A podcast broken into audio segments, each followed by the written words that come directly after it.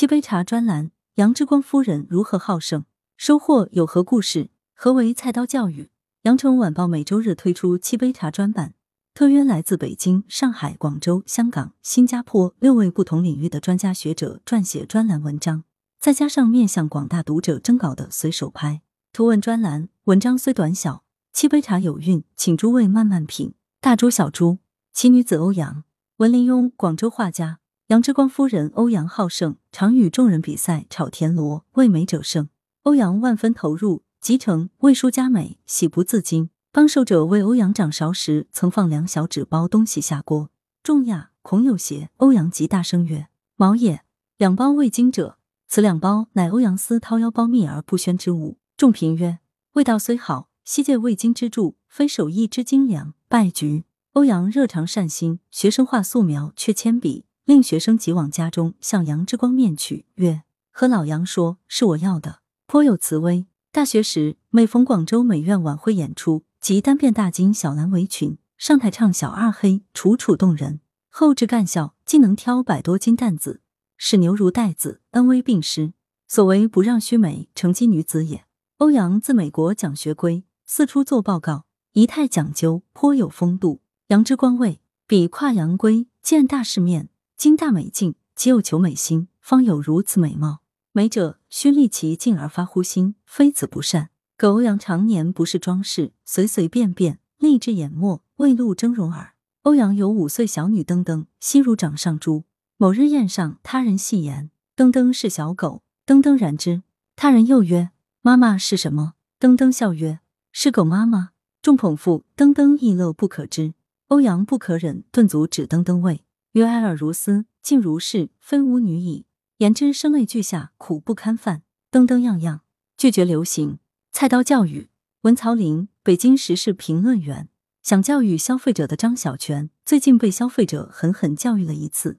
先是菜刀拍蒜断裂后，辩称菜刀不能拍蒜，要研发专拍蒜的刀。在被曝其总经理曾在一次采访视频中称：“你学了几十年的切菜是错的，所有的米其林厨师都不是这样切的。”他说。为什么米其林厨师切的肉片更薄，黄瓜片更透明？是因为前面有个支点。张小泉把刀前面的头斜过来，不是设计感，那是消费者教育，引发舆论反弹后，张小泉道歉并承诺发起断刀召集令。过去五年有断刀事故发生的可换货。是啊，我就买把菜刀，还要听你教育。关键，这不只是带着爹味的教育，而是带着痞味、霸王味的傲慢教训。如果你说的是对的。消费者被教育几句也无妨，可多是推诿卸责、故弄玄虚，把问题都推给消费者的话术。菜刀不能拍蒜，那要菜刀干嘛？专业做刀上百年，在刀法刀技上掌握一些技能知识，是应该向消费者普及的。卖刀的也有普及刀法、传播知识的义务，这是消费者教育的一部分。但一些企业及其老板摆不正自己的位置，不知哪来的优越感，习惯于把消费者教育变成教育消费者。缺乏基本的市场服务意识。某次听一个企业老板跟消费者座谈对话，一个消费者提了几个问题，老板解释了几遍，似乎有点不耐烦，就说不知道你听明白了没有。后来我跟他说，你不该这么说，应该说不知道我说明白没有。其间的差别就是消费者教育和教育消费者。如是我闻三千年历史经验，文李雪涛，北京外国语大学教授。在一次有关历史学意义的讨论中，我提到一个人从自己的经验中只能了解自己经历的事情，从父母那里只能了解两三代人的事情，而历史给予我们祖先乃至人类的经验。这些天，我找来挪威作家贾德的《苏菲的世界》来看，德文版是我在德国留学时一位朋友送的，中文版肖宝森译本是我回国之后买的。德文版的一开始便引用了歌德的一首诗。前春起，一九二一至二零一零年，先生的译文如下：对于三千年来的历史，如果不知道正确解释，就让他陷于愚昧无知，度过一天一天的时日。肖宝森根据英译本将这首诗译作：不能汲取三千年历史经验的人，没有未来可言。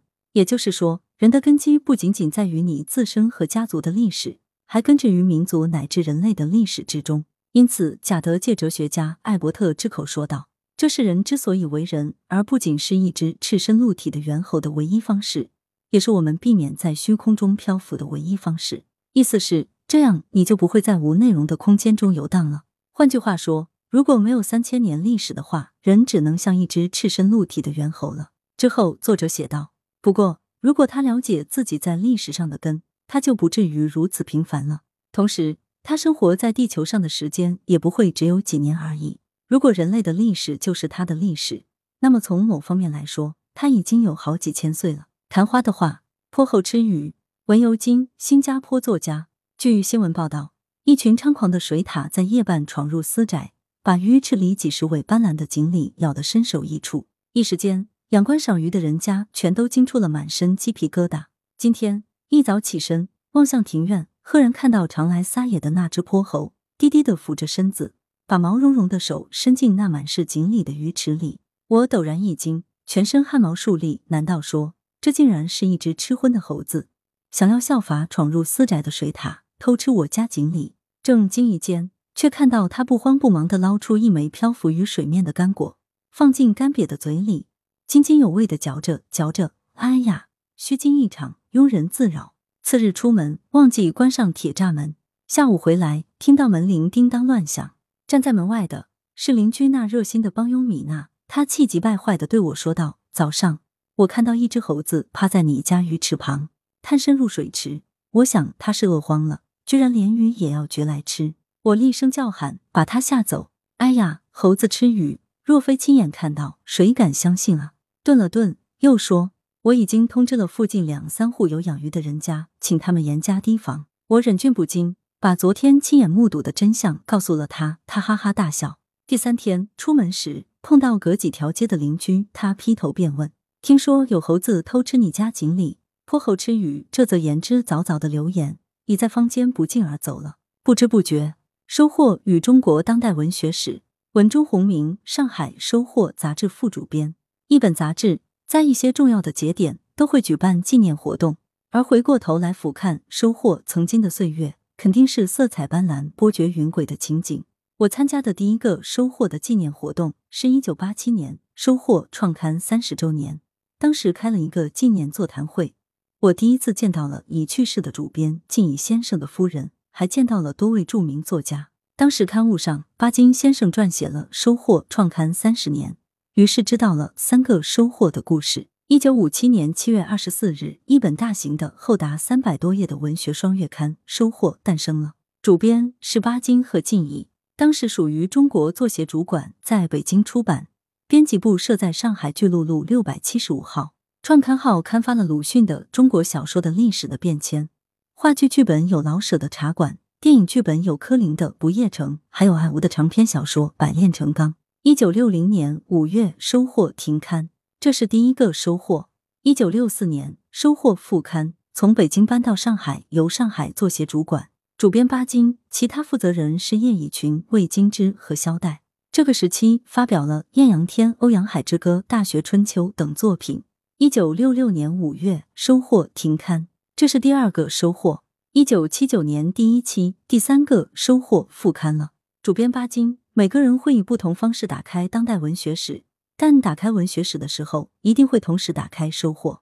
那些作品都对世界讲述了独特的中国。冯骥才先生在一篇作品里说到收获，他始终站在当代文坛的激流里，始终自觉的把自己与作家、与文学、与时代合为一体。他对文学有承担意识，因而收获是执着的、不变的、沉静的。他还写道：“巴老以《随想录》把五四与当代文学紧紧连成一线，以收获把五四与当代文学的精神连为一体。”这里所说的五四，便是知识分子的良知、勇气、真诚、道义与责任。这里说的勇气，当然不只是艺术勇气，更重要的是思想勇气。在被称为“上海之巅”的朵云书院，最近有一个展览。关于收获创刊六十五周年，其中有一面墙很有趣，文学世家两部作品的名字隔着一片金色的叶片，揭开便可知道两位作者的亲缘，父母子女兄弟姐妹。我本以为至少有几片叶子需要费点思量，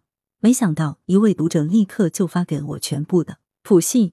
作家李锐曾经在《缘起收获》一篇文章里写道：“说到底，还是老朋友这三个字最可靠。”能在几十年里一起成长，能在几十年里一起经历跌宕沉浮、欢欣悲苦；能在几十年里生气相投、互相扶助；能在几十年里相看两不厌，这已经称得上是传奇了。夫复何求？夜阑听风，希望的颜色。文焰火，香港作家。今年是香港作家联会成立三十四周年，时人喜欢用另一称法，迈向三十五周年。一个民间文学团体，在没有政府任何补助下，已维持三十四年。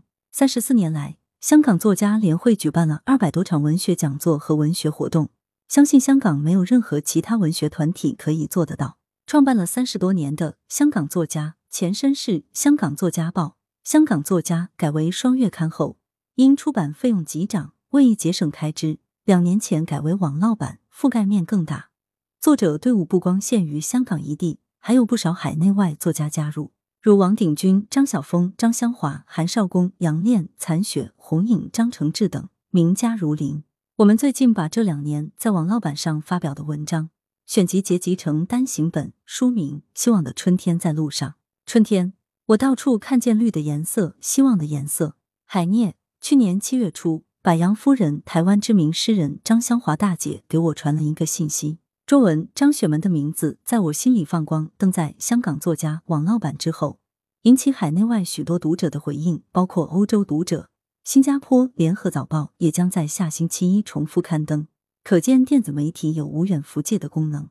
我是第一次尝到这个可喜的经验，向先生报告。随手拍《溶洞探险图》，杰克爷爷文堂亮。暑假开始了，家里两个娃被送去贵州参加夏令营。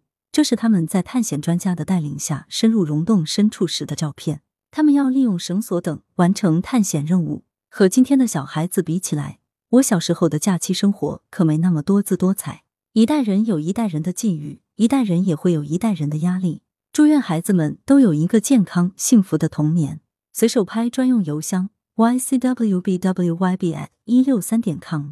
来源：羊城晚报羊城派。责编：吴小潘。校对。李红宇。